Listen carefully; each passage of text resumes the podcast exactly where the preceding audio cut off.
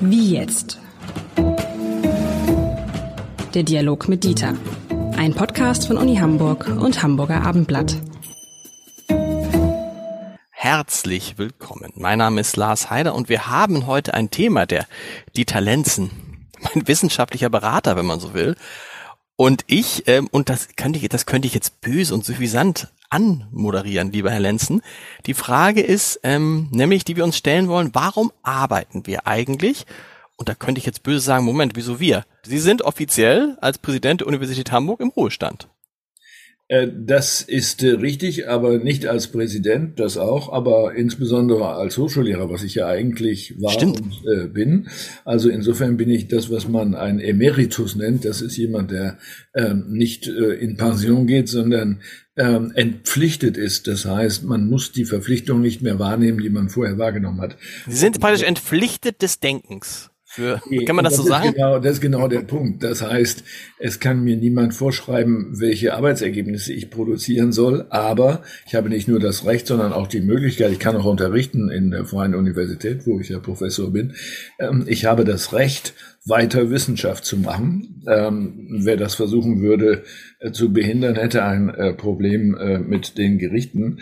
Das versucht aber auch keiner. Also insofern ähm, Arbeit äh, im Sinne von Lohnarbeit, da hätten Sie recht, das ist zu Ende ähm, bei jemandem, der die äh, pensioniert oder entpflichtet ist. Aber wenn man unter Arbeit das sich beschäftigen mit etwas außerhalb des eigenen Haushaltes meint, äh, dann hört das natürlich bei Wissenschaftlern und Wissenschaftlerinnen eigentlich nicht auf, ähm, wenn sie die Möglichkeit dazu haben. Das ist übrigens sehr unterschiedlich, weil mh, hm, zum Beispiel Naturwissenschaftler möglicherweise keinen Zugang mehr haben zu ihren Laboren. Die können dann auch nicht in dem Maße weiterarbeiten wie wir Geisteswissenschaftler, äh, die wir weniger brauchen, außer unserem Kopf, soweit er noch funktioniert. Ähm, warum arbeiten wir, soll ja unser Thema sein heute. Und da habe ich als junger Mann immer gedacht, na gut, warum arbeite ich? Weil ich Geld verdienen muss. So, das war sozusagen, ne, war klar, es gibt gar die Frage stellt sich gar nicht. Man muss arbeiten, um Geld zu verdienen. Und das stimmt ja am Ende auch ein bisschen, aber es ist natürlich nicht der Kern.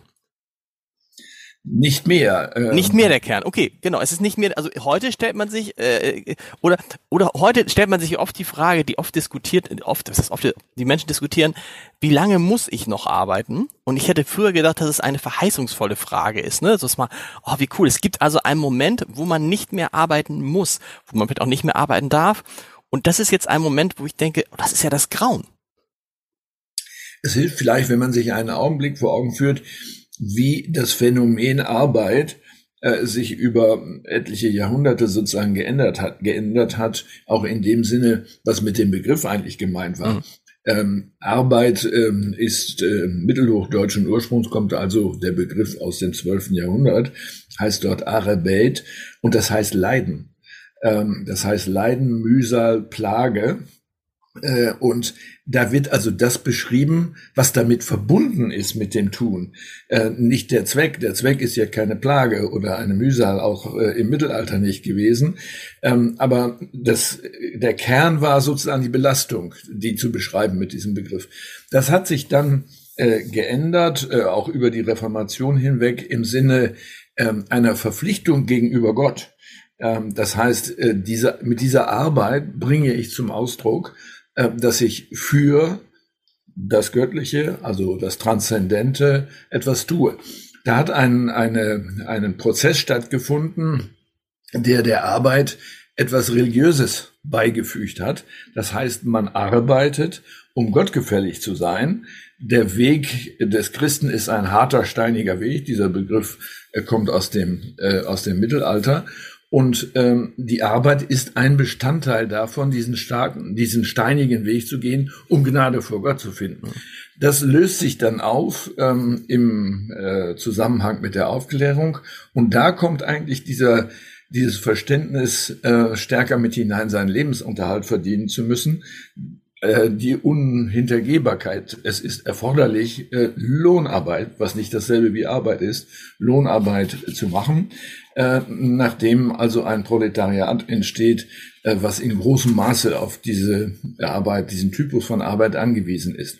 Und erst im 20. Jahrhundert kann man sich darüber Gedanken machen, ähm, ob die Arbeit auch schön ist und ob man wählen kann zwischen verschiedenen Formen des Geldverdienens. Und äh, im Laufe des letzten Jahrhunderts kommen dann, besonders in den letzten 30, 40 Jahren, äh, Elemente hinzu, die was nicht nur mit dem, mit der Art des Tuns zu tun haben, was macht mir am meisten Spaß. Ähm, das ist vielleicht so in den 70er, 80er Jahren noch der Fall gewesen, auch als man noch jeden Studienplatz zum Beispiel für Akademiker bekommen konnte, als es Lehrplätze genügend gab. Ähm, sondern es kommt dann ein Element hinzu, das ist die Identifikation mit dem hm. Beruf definiere ich mich als Person über das, was ich beruflich tue und macht mich das aus. So, ähm, das hat eine große Rolle gespielt, wenn Sie denken äh, an äh, den Beginn der stärkeren Beteiligung von Frauen am Arbeitsmarkt, ähm, dass das auch äh, erkämpft wird als Bestandteil einer Beteiligung daran, Identität herauszubilden und nicht natürlicherweise in Anführungsstrichen äh, Hausfrau zu sein. Das heißt, wir haben es jetzt mit einem Phänomen zu tun, was auf der einen Seite sicher was mit Geldverdienen zu tun hat, noch, aber für viele vielleicht auch gar nicht mehr erforderlich ist, weil sie auf andere Weise äh, sich unterhalten können, ähm, aber was stark zu tun hat mit der persönlichen Identität. Und da wird es auch jetzt interessant, wenn die Arbeit, die verantwortlich ist für die persönliche Identität. Also wenn man das ist, was man arbeitet, dann ist es doch hochgefährlich, wenn man nicht mehr arbeitet. Weil man dann nicht eben das, das, das dann, weil es das dann nicht, also das eine ist, ob man dann eine Rente kriegt, die kriegt man im Zweifel zum Beispiel, oder ob man genug Geld, also nehmen wir einen anderen Fall. Jemand hat ganz viel Geld und entscheidet für sich, er arbeitet nicht mehr. Das funktioniert aber nur, wenn er sich über die Arbeit nicht, äh, also wenn, wenn die Arbeit nicht für seine Identifikation, für seine Selbstwahrnehmung wichtig war. Weil sonst ist er was dann, wenn er nicht mehr arbeitet? Wir beobachten ja bei Menschen, die irgendwo zwischen 60 und 65 äh, in den Ruhestand gehen, ähm, eine gestiegene Erkrankungsbereitschaft, ähm, sogar bis hin äh, zu einem Anstieg der ähm, Todesfälle. Mhm. Äh, so, das heißt, wir können daran sehen, dass diese Menschen in ein Loch fallen, wenn man das so nennen will, ähm, was ungefüllt ist, äh, wenn sie sich nicht rechtzeitig auf etwas vorbereitet haben, was sie äh, dann anstelle der bisherigen Arbeit tun wollen. Daran sehen wir, äh, dass in der Tat die berufliche Tätigkeit mit der Identität sehr viel zu tun zu haben scheint. Ähm, wenn man jetzt daran denken würde, also etwa staatlicherseits durch ein hinreichendes Grundeinkommen, was bedingungslos ist, ähm, allen Menschen eine Basis zu verschaffen, dass sie nicht arbeiten müssen, äh, dann müssen wir davon ausgehen, dass ein Identitätsproblem entsteht, was nicht unlösbar ist, aber was dann auf andere Weise gelöst werden müsste als über die Berufsdefinition. Und dann gibt's ja diesen Vorwurf, bei Menschen, die viel und gern arbeiten, zu denen Sie und ich, glaube ich, auch gehören, dass dann andere sagen, du definierst dich ja nur über deinen Beruf. Es klingt immer damit, dass man sich eben nicht über die Familie definiert und nicht genug für die Familie da ist, was aus meiner Sicht ein Vorwurf ist, der äh, ungerecht ist. Aber an sich ist es doch gar kein Vorwurf, wenn sich jemand über seinen Beruf definiert, wenn das, was er macht, ihm Freude macht, wenn es in der Regel dann ja auch noch sinnvoll ist, wo ist da der Vorwurf?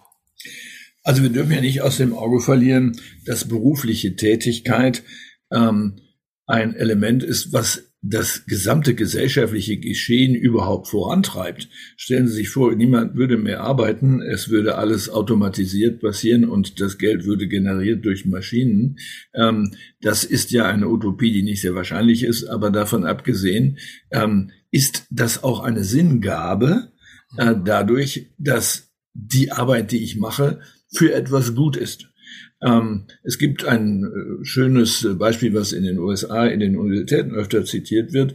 Wenn ähm, der Präsident, der frisch gewählt ist, ähm, einen Hausmeister fragt, was er macht, äh, dann sagt er nicht, äh, und dieses Beispiel wird dann immer zitiert, dann sagt er nicht, ich sorge dafür, dass die Türen morgens geöffnet sind, sondern ich leiste einen Beitrag zur Exzellenz von Harvard University. Mhm.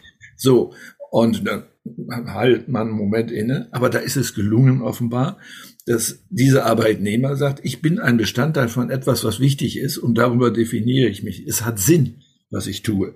Nicht nur für mich, sondern auch für andere. Und dieser Aspekt, der geht häufig verloren.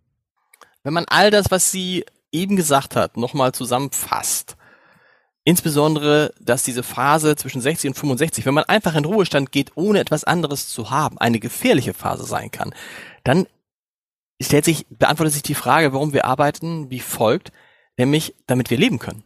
Damit wir glücklich leben können. Deshalb arbeiten wir. Ja, also nicht nur im Sinne von den Lebensunterhalt zu verdienen, sondern auch den Lebenssinn äh, sich zu gestalten durch die Arbeit. Nicht nur, äh, das wäre sicher fatal, aber auch. Ich bin im Übrigen da auch nicht so besorgt äh, wie vielleicht manche andere, wenn Sie bedenken, wie hoch die Zahlen von Ehrenamtlichen in Deutschland sind, mhm. einzigartig auf der Welt, dann sind das natürlich auch Wege der Sinnfindung, äh, Sinnstiftung und der Beteiligung am gesellschaftlichen Leben für andere, nicht nur für einen selber. Ähm, also insofern gibt es durchaus alternative oder ergänzende Formen der Sinnfindung in Tätigkeit, auch in Nicht-Lohntätigkeit. Woher kommt dann bei doch so vielen diese, diese Traumvorstellung, und dieser, diese Sätze wie, wenn ich dann erstmal im Ruhestand bin und dann und das wird schön und so, ist das einfach aus dem, aus der Sicht von jemandem, der 50, 40 äh, ist, ein gefühltes Paradies, was es in Wirklichkeit gar nicht ist? Es ist äh, mit Sicherheit so etwas wie eine Entbehrungserfahrung, weil sich im Laufe des Lebenslaufs immer mehr Wünsche aufschichten, die man sich gerne erfüllen möchte, äh, was man auch machen möchte oder alternativ machen möchte. Und die Zahl wird natürlich immer größer. Äh, die Hoffnung, das dann realisieren zu können nach 30 Jahren, hält auch manchen vielleicht aufrecht in einer schwierigen äh, Arbeitsart. Ähm, aber ähm, man darf sich nicht äh, darüber täuschen, dass das dann möglicherweise ganz anders aussieht. Es äh, gibt äh, eine äh, Untersuchung oder sagen wir mal eher eine äh, Art von Beschreibung eines Palliativmediziners, der ähm, auf die Frage, was äh, sagen Sterbende eigentlich am häufigsten, wenn man sie fragt, ob sie irgendetwas bereuen, ähm, das ist dieses, dass sie sagen, ich hätte mir gewünscht, nicht zu viel zu arbeiten. Äh, okay. Denn jetzt ist das nicht mehr möglich, was ich aufgeschoben habe, weil ich sterbe. Äh, und äh, deswegen ähm, denke ich, dass das, was man gelegentlich als Work-Life-Balance bezeichnet, insofern nicht falsch ist, als dass das andere, ob das dann live ist oder vielleicht auch Work, nur eine andere Form von Work, ähm, dass das dringend ähm, realisiert werden muss. Es gibt ja äh, eine Kultur, in der das sich totarbeiten, in Anführungsstrichen, äh, ein kulturelles Element ist. Das ist äh, äh, in Japan der Fall.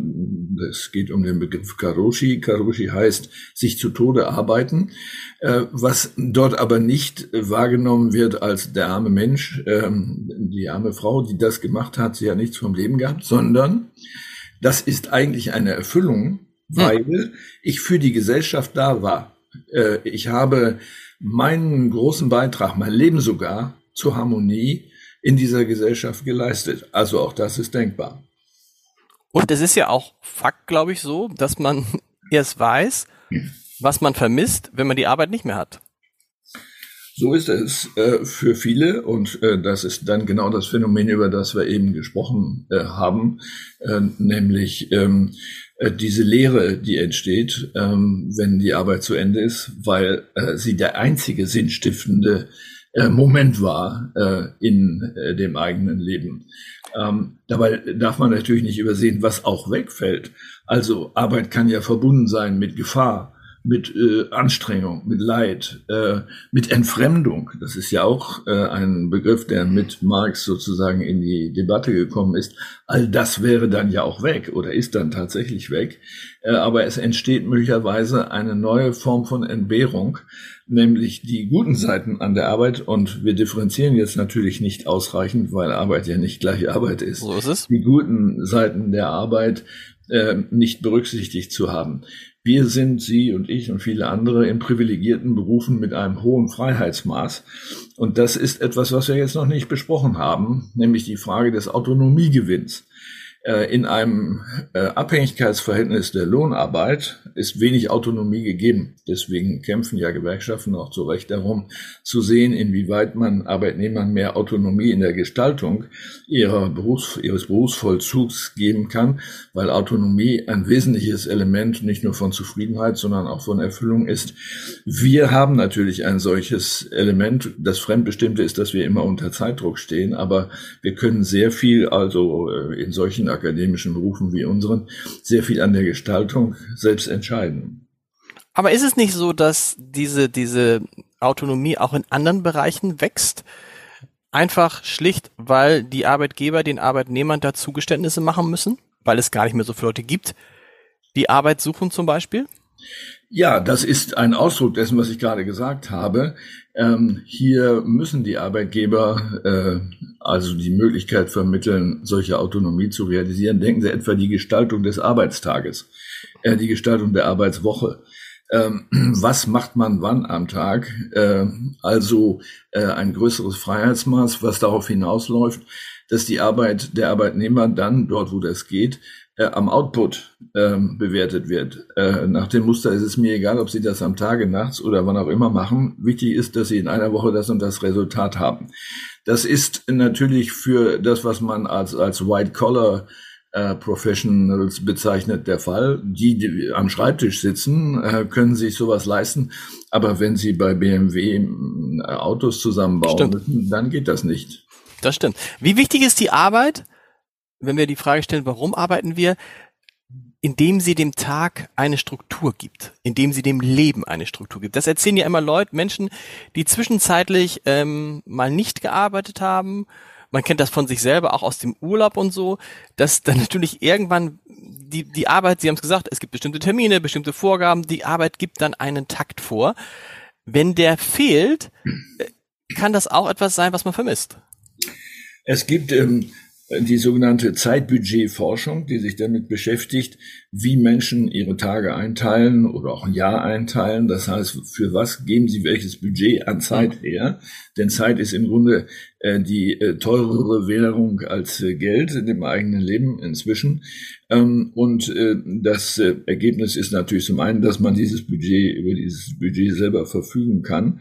Ähm, aber das zweite ist in der Tat, ähm, eine Struktur zu finden, die einem selbst gemäß ist äh, und keine Struktur, ähm, keine Taktung ähm, aufgezwungen zu bekommen, die dem eigenen Körper nicht entspricht. Nehmen Sie mal folgendes Beispiel. Deutschland ist, was den Schulbeginn angeht, ein merkwürdiges Land, weil die Schulen hier um 8 Uhr beginnen. Weltweit beginnen sie um 9 Uhr.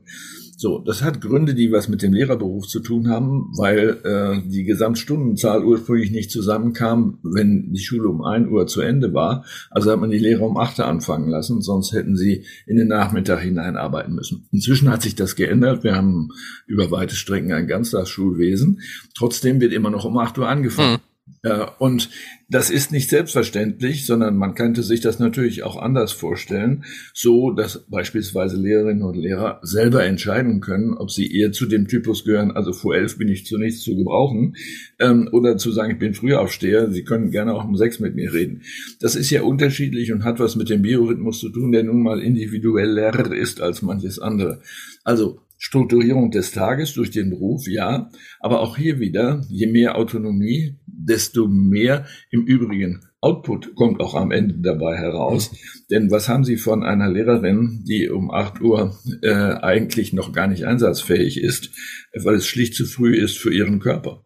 Wie ist es jetzt bei Ihnen? Letzte Frage, Herr Lenzen.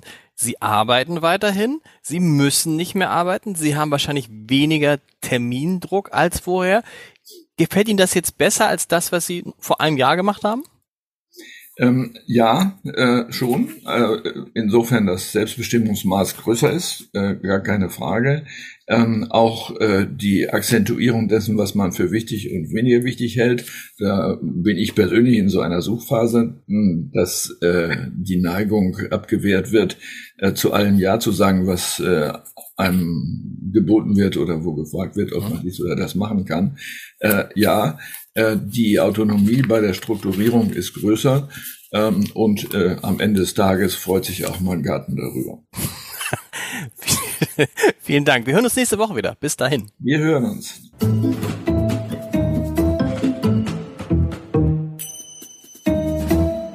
Weitere Podcasts vom Hamburger Abendblatt finden Sie auf abendblatt.de slash podcast.